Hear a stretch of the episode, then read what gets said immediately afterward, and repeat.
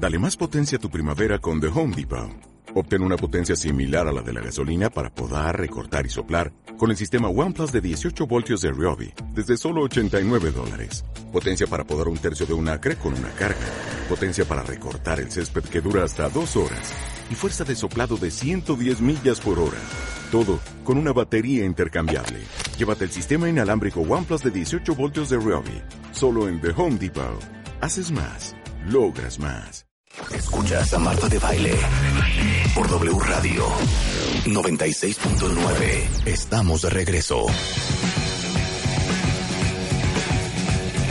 12 3 de la tarde en W Radio. ¿Quién de ustedes está en una relación con una persona que es emocionalmente indispuesta? Ejemplo. Ejemplo. Personas que ya están en una relación con alguien más. Ese es el clásico. Pero luego tenemos personas que todavía no salen de una relación pasada, que emocionalmente no dejan ir y que siguen por ahí con el ex o la ex pululando por sus vidas. Personas que la prioridad para este momento de su vida a lo mejor es el trabajo. Y se dedican al trabajo de día y de noche y en cuerpo y alma y no tienen tiempo para una relación. Personas que este momento de prioridad de su vida son sus hijos, que quieren tener una relación de pareja, pero sus hijos son chiquitos y entonces invierten muchísimo tiempo en sus hijos, que está bien, pero no tienen tiempo para dedicar a la pareja. Personas que buscan relacionarse con otros que geográficamente están distantes, que son relaciones virtuales, que los conectan a, a través de apps, a través de, estas, de estos lugares, pero que siempre buscan a alguien que esté muy, muy lejos. Y también personas que tienen alguna adicción. Adicción al alcohol, adicción a alguna sustancia, porque en ese caso la adicción es la prioridad y no la pareja. Cualquier persona que tenga tiempo para invertir, pero no en una relación, aunque diga que quiere una relación. Esas son las personas que están emocionalmente indispuestas para relacionarse, por más que digan que sí. Ahora viene la otra parte. ¿Por qué alguien se relaciona con una persona así? ¿Por qué si conozco a alguien que me dice, no hombre, pues yo trabajo de lunes a domingo, de 6 de la mañana a 12 de la noche, uno tiene que preguntarse, bueno, ¿a qué me va a ver? Uno tiene la esperanza que va a ser tiempo para mí. O alguien te dice, no, es que mis hijos y entonces todo el tiempo me necesitan, voy, los llevo, los traigo, los cargo y los fines de semana también los tengo yo. Pues está difícil. Entonces, ¿por qué nos relacionamos con alguien así? La cuestión es que probablemente nosotros somos los que también estamos emocionalmente indispuestos. Por eso estamos eligiendo personas que nos tienen la libertad de llevar una relación normal, sana y dedicarle tiempo, porque de esa manera podemos decir, híjole, qué mala suerte tengo, otra persona que no está para mí, que no me contesta los mensajes, que no me contesta las llamadas, o que no viene cuando yo necesito que venga, o que no quiere estar conmigo. Entonces, es probablemente un juego defensivo inconsciente donde yo voy a elegir a la persona que sé que no me va a dar lo que a mí me dolería o me asustaría que me estuvieran dando. Es muy difícil darse cuenta cuando empiezas una relación con una persona así, porque al principio parecen relaciones normales. Al inicio se muestran sensibles, vulnerables, abiertos, expresan su intención de amar, porque eso es lo que quieren. El problema es cuando vas avanzando en la relación y llegas a las fronteras de la intimidad, entonces la persona es cuando empieza a poner freno de mano, cuando dice, no, espérate, ya no quiero. Como decía Marta hace rato, ¿qué somos? Pues mexicanos. Eh, estas personas de emocionalmente indispuestas no les gusta ponerle nombre a las relaciones. No les gusta ponerle, según ellos, etiquetas a lo que somos y no quieren fijar compromisos a futuro porque dicen que hay que dejar fluir la relación. Y tú puedes aceptar eso y dejas fluir la relación. El tema es que ese, fluir de la relación de pronto se va por la coladera, porque eh, cuando tú te acercas, el otro se aleja. Estas personas son las que dicen ni contigo ni sin ti. Eh, quiero el amor, pero al mismo tiempo le temo al amor, aunque sea de manera inconsciente. Entonces, no vemos esto porque al principio todo parece bien hasta que la persona empieza a alejarse. No vemos esto porque el enamoramiento, ya saben cómo es cuenta bien el enamoramiento, es muy fantasioso y obsesivo y no nos deja ver las señales de alerta o nos hace verlas distorsionadas. Al inicio todo es perfecto. No vemos las señales de estas personas emocionalmente indispuestas porque a veces estamos ya desesperados o desesperadas. Por ejemplo, factores personales, sociales o biológicos de cómo es posible que tengas tal edad y no te has casado, cómo es posible que ya tengas esta edad y no tengas hijos, cómo es posible que te vas a quedar solo o te vas a quedar sola para siempre. Entonces, entre esas presiones sociales que hacen eco en nuestra cabeza, pues de pronto metemos el acelerador y entonces de manera inconsciente nuestros estándares bajan porque pues hay que agarrar casi casi lo primero que pasa en esta desesperación. Entonces, Ya sabemos quién es el emocionalmente indispuesto, ya pensamos que nosotros también somos un poco y que darse cuenta no es fácil. ¿Por qué los emocionalmente indispuestos son así? ¿Por qué dicen que quieren amor? ¿O por qué son tan atractivos para Y- tanta y, y porque gente? son atractivos. ¿Por qué dicen que quieren amor y no, lo, y no lo dan? ¿Por qué dicen que quieren estar contigo y al final no están? Mira, hay varias razones. Una, probablemente eso ¿Por qué tiene dicen que, ver- te quieren, pero se sofocan? Exacto, y que dicen que vente para acá, pero luego hazte para allá, ¿no? Abrázame, pero poquito.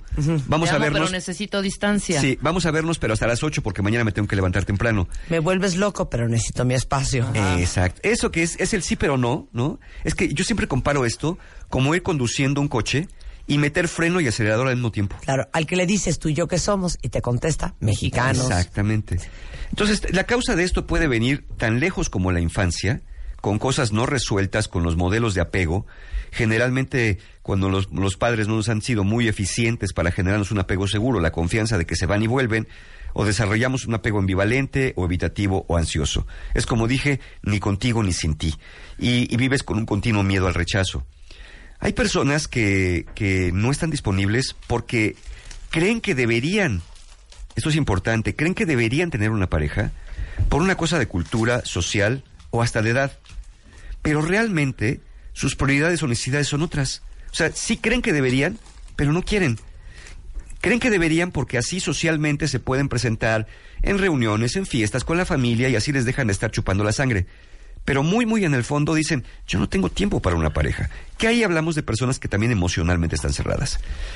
A lo mejor vienen de una relación traumática y genuinamente se sienten desconfiados. Dicen, ya me pusieron el cuerno tres veces o ya vivo en una relación violenta, yo ya no quiero volver a pasar por eso. Aunque sigo queriendo el amor, pero le temo mucho al amor. O a lo mejor estas personas, al mantenerse muy ocupados en otra cosa, el trabajo, una adicción, sus hijos, la familia, su familia, tienen la excusa perfecta para no profundizar en ninguna relación. Y entonces, con ellos siempre va a haber un pero. Siempre tengo viajes, siempre tengo junta, eh, siempre tengo que levantarme temprano, ir al gimnasio, eh, comer sano. No, ¿verdad que cuando miren, cuando quieren cuentavientes, uno brinca todas las barreras. Cuando no quieres, vas a poner barreras a donde no las hay. Entonces, ¿para qué nos hacemos y que estamos invirtiendo tiempo en algo que dices, si esto fuera para más, ya hubiera ido? Claro. Esto ya no dio. Porque si iba a dar, ya hubiera, Ya hubiera dado. dado. Pero les digo algo, les voy a decir que es peligrosísimo estar en una relación con alguien que está emocionalmente indispuesto. Que empiezas a alucinar que el problema es tú. Claro, claro. Que no eres suficiente, se te baja la autoestima, eh, eh, sientes que si haces A, B, C, D, E, F, G, H, I, J, K, L, M, entonces sí, y no tiene nada que ver contigo. Sí, a veces no. Haces todo lo sensato, pero el otro no responde igual. O habría que hacerse también la pregunta, ¿no? Digo, porque si estas personas, su comunicación es muy ambivalente, muy confusa, meten a las personas en ansiedad, meten a las personas en un estado como de poca claridad, ¿no? Entonces, eso es muy confuso. Lo- uno de los efectos es que crea mucha confusión. Te haces pedazos tratando de entender cómo funciona esa persona, cómo funciona la relación. Y luego, peor, todo empeora cuando empiezas a presionar, porque mientras más presionas, más escapan. Claro, mientras más pescado. tratas de rescatar al otro para que tú, en, en tu afán de que el amor fluya, le dices, oye, mira, no, tienes que ser más abierto, más abierta, más expresivo, ¿por qué no te comprometes? Y, y empezamos con esas cosas. Este es un error, porque el amor es algo que nunca deberíamos forzar. Si el amor es natural, el amor puede que fluya más. Pero si el amor es obligado porque, ¿cómo es posible que ya tenemos seis meses juntos y no nos vamos a casar?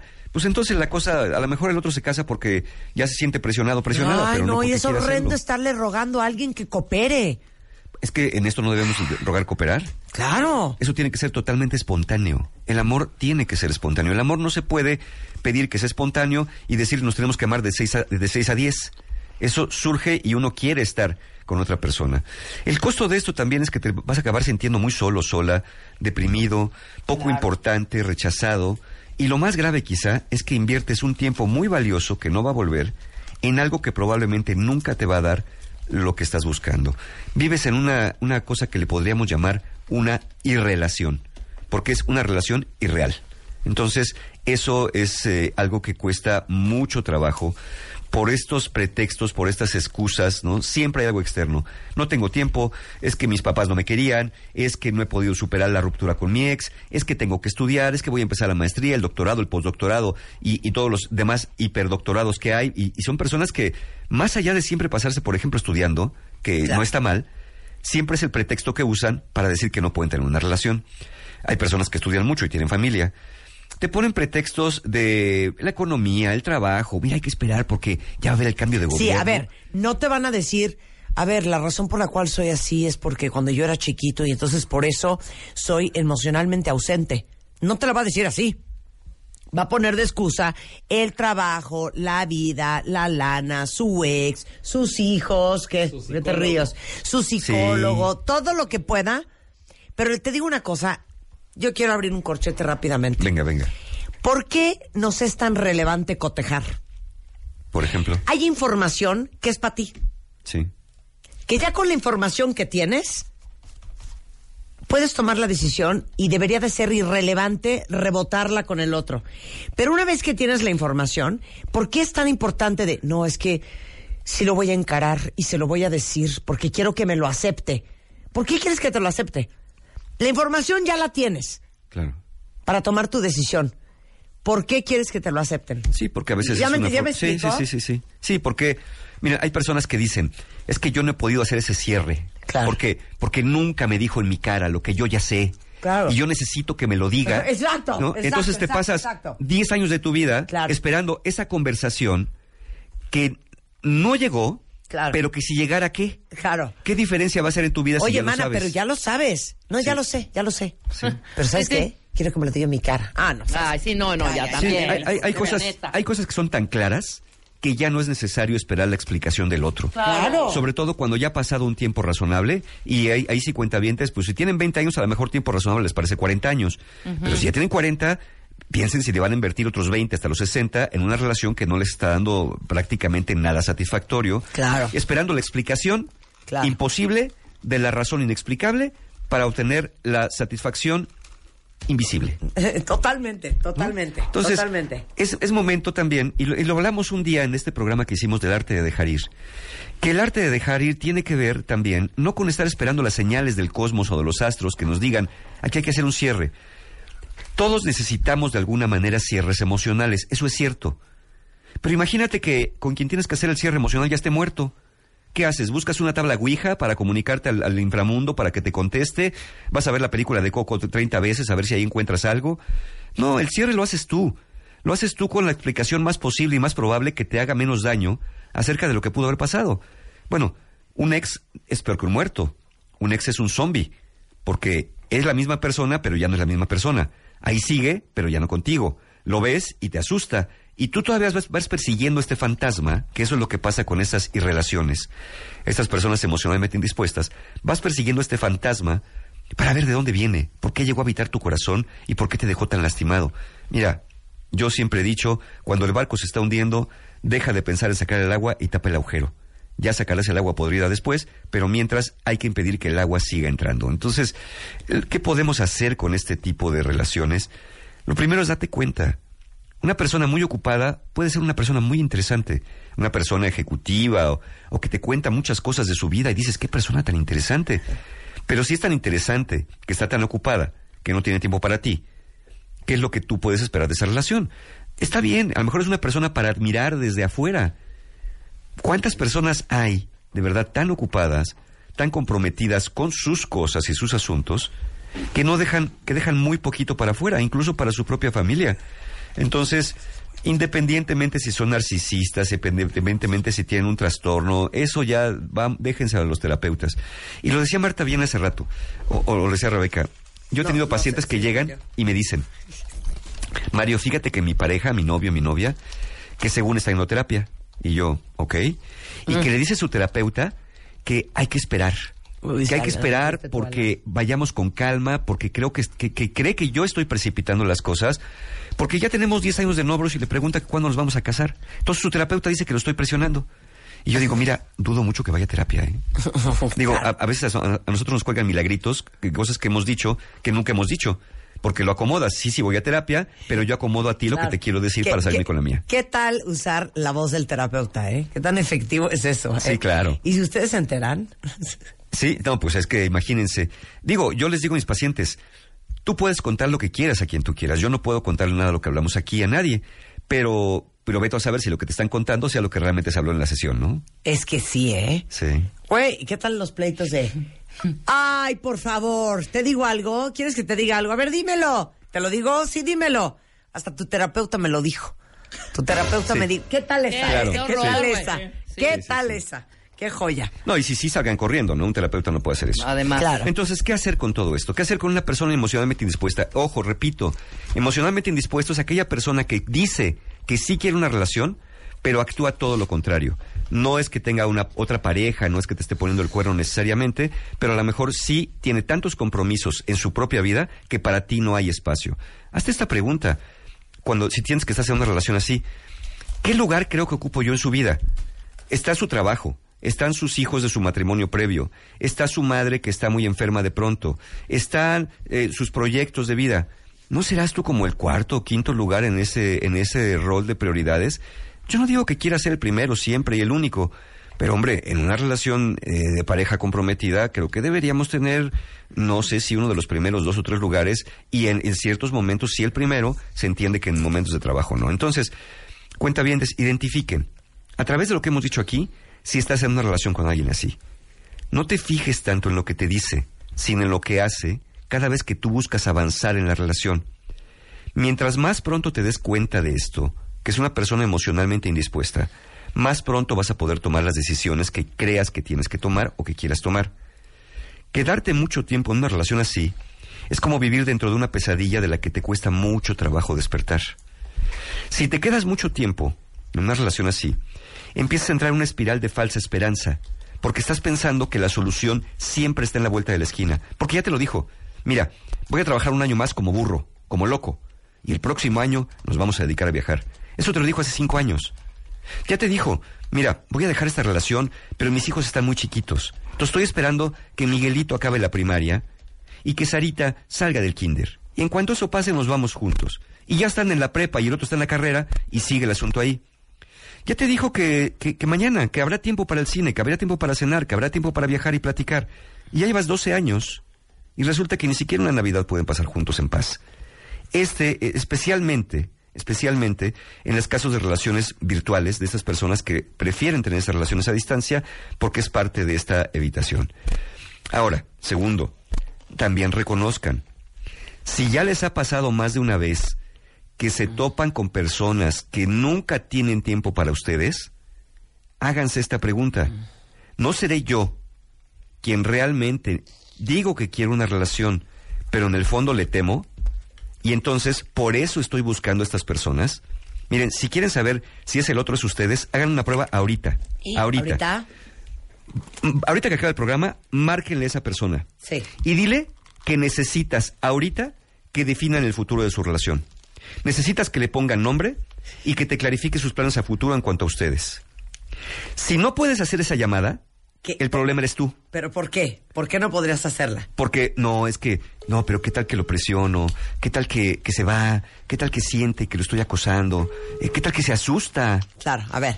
Mi, Bueno. mi amor, Hola, necesito que me definas ahorita nuestra relación y nuestro futuro. Ahorita, en este momento, ahorita.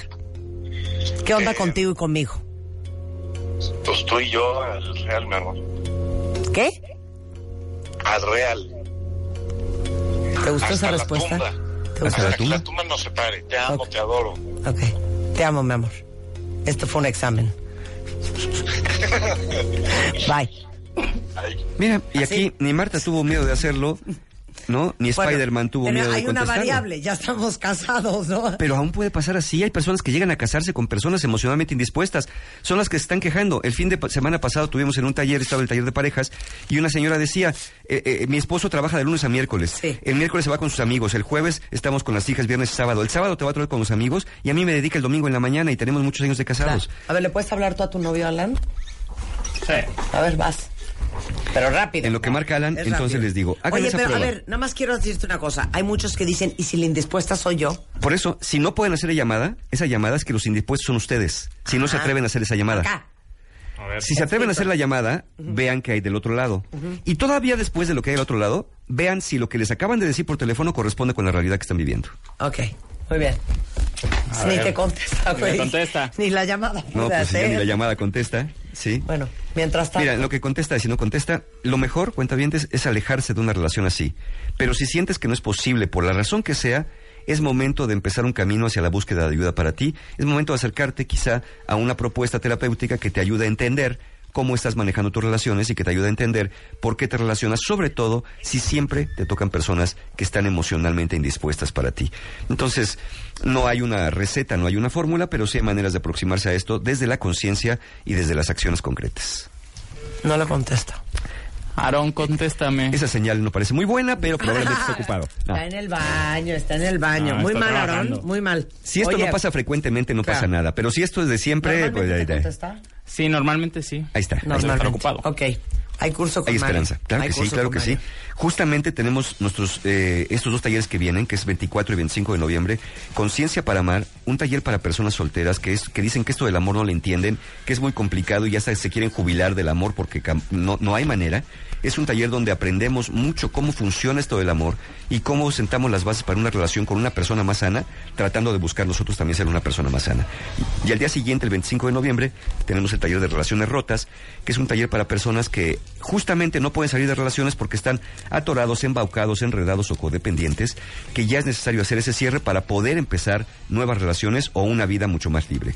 Eh, eh, inviertan en ustedes, de verdad. Acaba de pasar el buen fin y lo que sea. Creo que todavía mis amigos de Encuentro Humano tienen precios todavía hoy, hasta hoy, de descuento.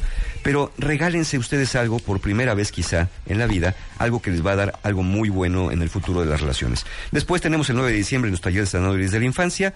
El 15 de diciembre, autoestima, toda la información, formas de pago y aprovechen hasta los descuentos en la página de mis amigos, como siempre, encuentrohumano.com.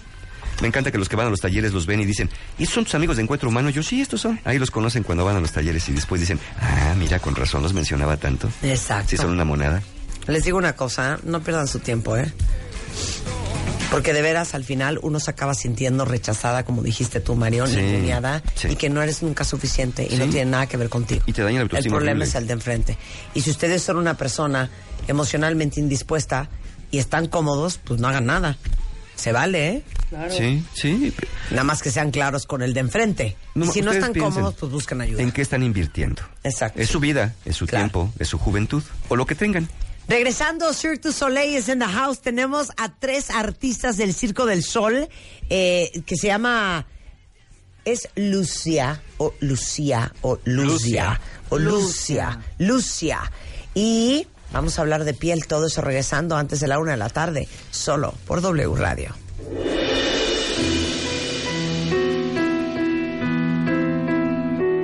My Favorite Things 2018. Solo por W Radio.